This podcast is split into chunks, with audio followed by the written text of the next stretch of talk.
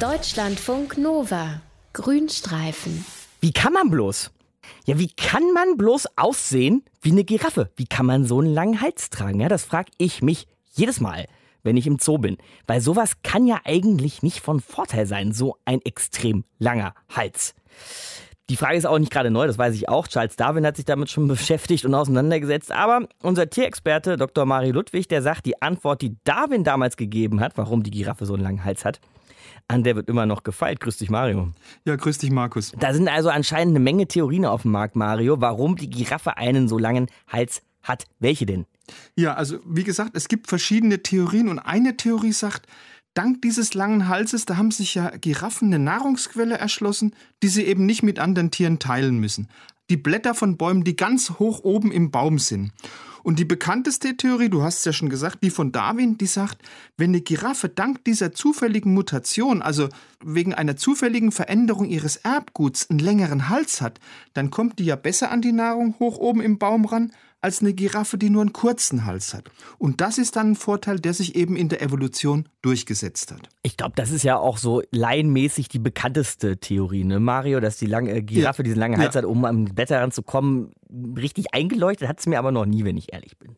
Ja, und da bist du auch nicht mit allein. Es gibt noch eine weitere Theorie und die sagt, dass ein besonders langer Hals den Giraffenbullen, also den männlichen Giraffen, dabei hilft, ihre Gene durchzusetzen. Mhm. Weil die Giraffenbullen, die kämpfen miteinander um das Vorrecht, sich mit einer, sagen wir mal, etwas attraktiven Giraffendame paaren zu können. Und das machen sie, indem sie ihre Hälse gegeneinander schlagen. In der Fachsprache heißt es Necking, also von Neck, vom englischen Neck für, für Nacken. Aha. Und da gewinnt meistens der Giraffenbulle, der einen längeren Hals hat und der kann dann natürlich seine Gene weitergeben.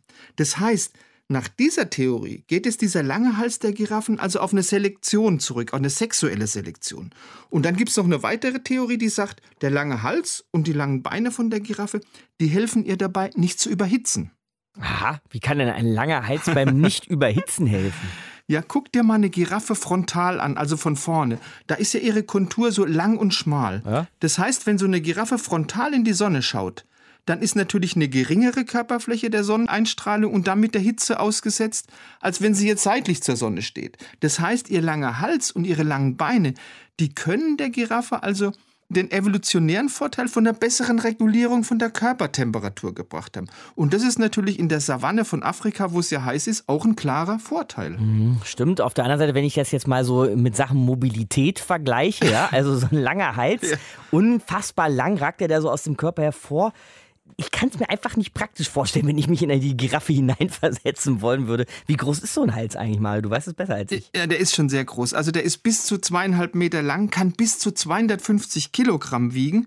Aber dieser Giraffenhals, der hat eben trotz dieser Länge auch nur sieben Halswirbel, also wie wir Menschen und die anderen Säugetiere auch aber das sind schon gewaltige Halswirbel. Also ein Halswirbel von der Giraffe, der ist etwa so groß wie ein Aktenordner. Ich meine, das muss doch Probleme machen. Ich stell dir ja mal allein vor, wie soll denn das Blut da hochkommen in diesen Hals? Ja, das schafft die Giraffe, weil sie einen unglaublich hohen Blutdruck hat. Also der Blutdruck von der Giraffe ist 280 zu 180, also doppelt so hoch ja. wie bei uns Menschen. Da, da, hat die natürlich ein sehr leistungsstarkes Herz. Also das Herz wiegt allein 13 Kilo und es pumpt bis zu 60 Liter Blut pro Minute. Und damit ist auch klar, so ein Hals wie die Giraffe ihn hat, das ist schon das Maximum in Sachen Halslänge.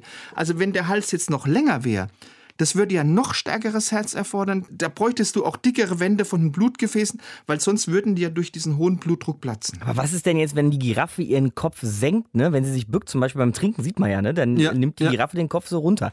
Da schießt doch das ganze Blut plötzlich in den Kopf. Also äh, fällt die da nicht um, weil ihr schwindet? Ja, die hat da was ganz Raffiniertes. Die hat ein sogenanntes Wundernetz unterhalb vom Gehirn. Das ist so ein Netzwerk aus ganz fein verzweigten Arterien. Und das nimmt das anströmende Blut wie so ein Schwamm auf. Und erst wenn der Druck weg ist, leitet es dann ins Gehirn weiter. Wahnsinn, wie ausgefuchst dieser lange Hals ist, was da alles drinsteckt. Ne? Eins noch, Mario. Stört der nicht eigentlich auch beim Schlafen, der lange Hals? Also ich habe immer wieder gehört, dass Giraffen deshalb im Stehen schlafen, weil sie sich eben aus dem Liegen gar nicht mehr wieder aufraffen könnten. Nee, das hast du falsch, falsch gehört. Ah, also okay. Also eine Giraffe legt sich zum richtigen Schlafen, also zum Tiefschlaf, legt sie sich schon auf den Boden. Die klappt ihre Beine ein, die legt sich auf den Boden, dann biegt die ihren Hals so ein bisschen nach hinten, legt ihren Kopf dann auf eins ihrer Hinterbeine, schön ab, ja. Aha. Aber diese Giraffe kommt dann eben aus dieser wirklich sehr komplizierten Liegeposition nur sehr schwer und auch nur sehr mühsam wieder nach oben, weil wenn sie schnell aufstehen will, da ist natürlich so ein langer Hals und so lange Beine, die sind sehr hinterlich, die müssen erst wieder entknotet werden.